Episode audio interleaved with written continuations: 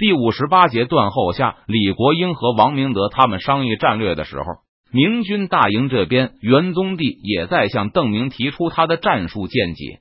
在他看来，邓明的部署实在是太软弱无力了。明军从始至终就满足于不让清军穿越他们的防线，并没有及时发起追击。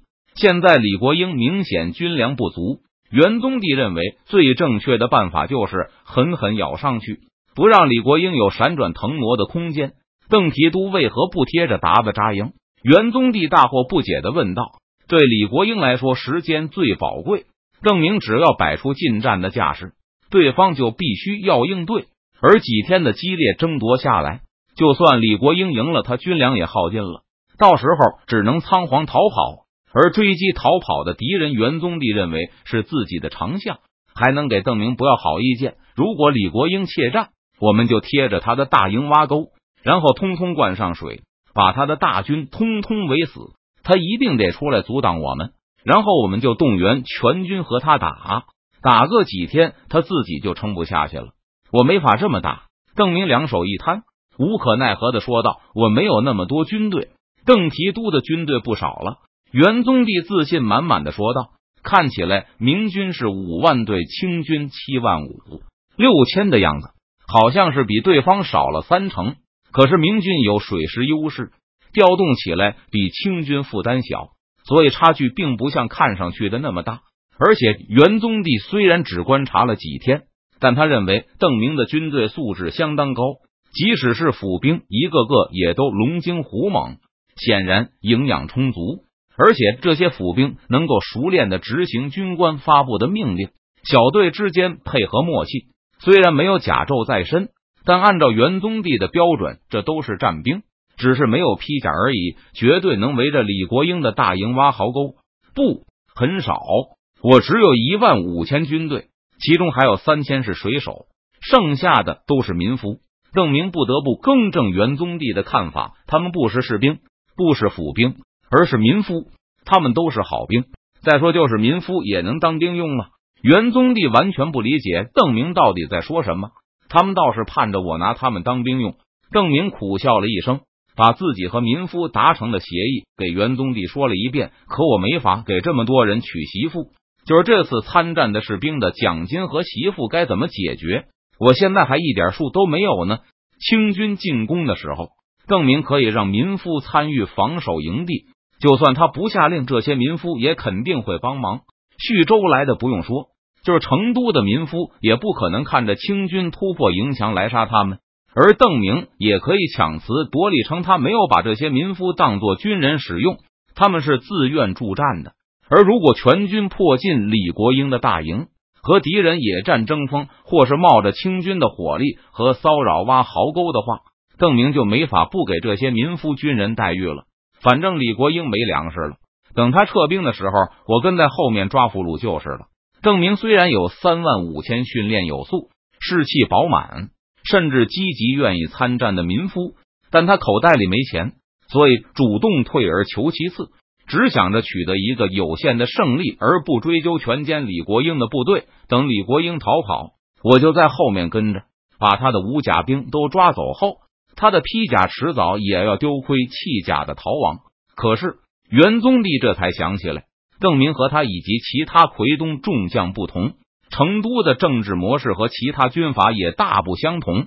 邓明没有说一不二的权利，而是要和治下的百姓讨价还价。现在他们都是士人了，地位比明末的百姓地位还高，可不是军屯里那种随便揉捏的农奴兵。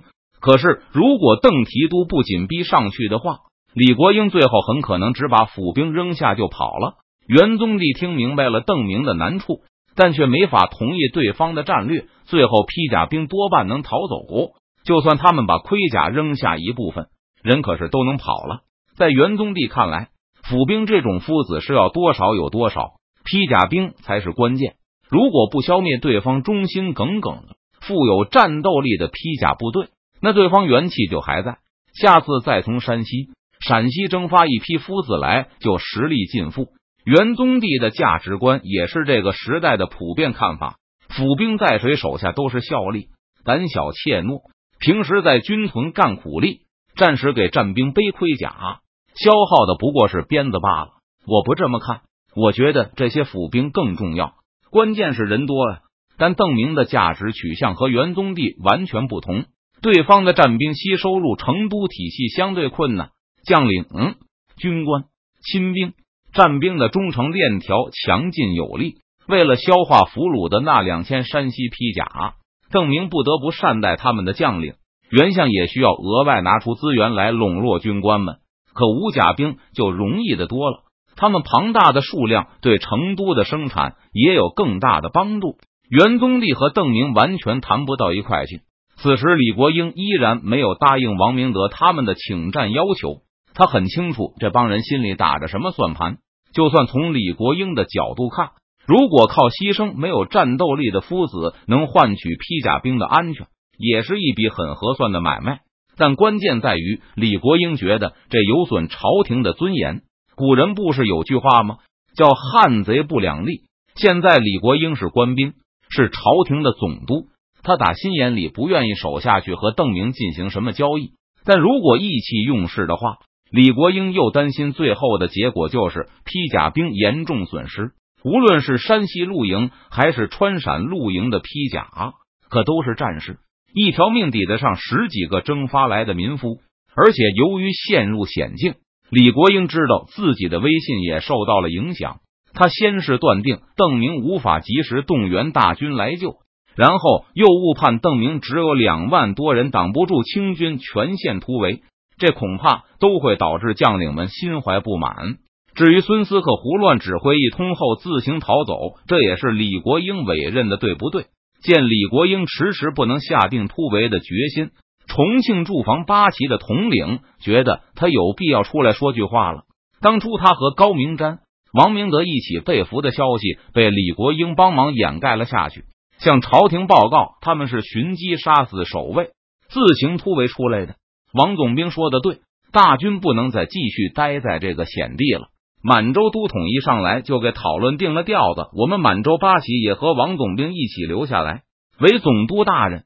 张提督和山西陆营断后，满洲都统的话一出口，山西陆营将领顿时感到天都塌下来了。这二百随行的满洲大兵不走，谁敢先走？一路上，川陕总督把这二百驻防八旗捧在手里，怕掉了；含在嘴里，怕化了。现在满洲大兵都断后了，那大家看起来也只有一起死在这眼看就要断粮的死地了。出乎山西陆营意料的是，李国英惊讶的看着满洲都统半晌，最后艰难的开口确认道：“驻防八旗也要断后吗？”“是的。”为皇上马革裹尸，正是我们这些奴才的本分。满洲统领神色肃穆，口气不容置疑。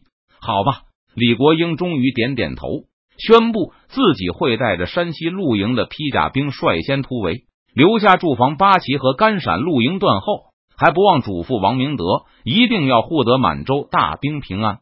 总督大人放心，要是差事办砸了，末将绝不会活着回去见总督大人。王明德和其他奉命断后的甘陕将领纷纷慷慨陈词，军事会议就这样结束了。山西陆营将领们都听得稀里糊涂的，他们只知道自己摊上好命了。李国英让满洲太君和他的嫡系断后，给他们争取一条活路。不过，为什么会有这样诡异的安排？他们却无论如何也想不通。更让大伙觉得无法理解的是，王明德他们最后的表态：你们明明是断后的，好不好？本来就没有机会活着回去见李国英了，还说什么拼死也要护得满洲太君周全？还有满洲太君怎么也判若两人呢？来的路上不是一直待在中军里唯恐遇险吗？要说满洲太君之前的表现很正常，很符合山西陆营们的印象，而现在却是极端反常，让山西将领们不得不暗暗感慨：这世上终究还是有好太君的。可惜这些好太君命不久矣。幸好朝廷追究责任也是李国英去抗。陕西这地方真不错，有好太君，有用于承担责任的总督，还有善待友军的将领。怎么感觉就好像是我们断后，他们倒是先突围的那会儿呢？会议结束后，山西将领们还窃窃私语，挠着光头，感觉好像有哪里不对。还有那个张勇、张提督。孤身逃回来后，几乎就是个光杆司令。正常情况下，肯定是被扔在后面戴罪立功。但这次居然也捞到了一个跟随先锋突围的好差事。但张提督不但不心怀感激，反倒脸色阴沉的，好像谁欠了他几百万两银子似的。虽然没有当着满洲太君发火，但离开大营后，狠狠的往地上啐了一口，气鼓鼓的回他的帐篷去了。王明德、李国英给断后的将领们做最后的交代。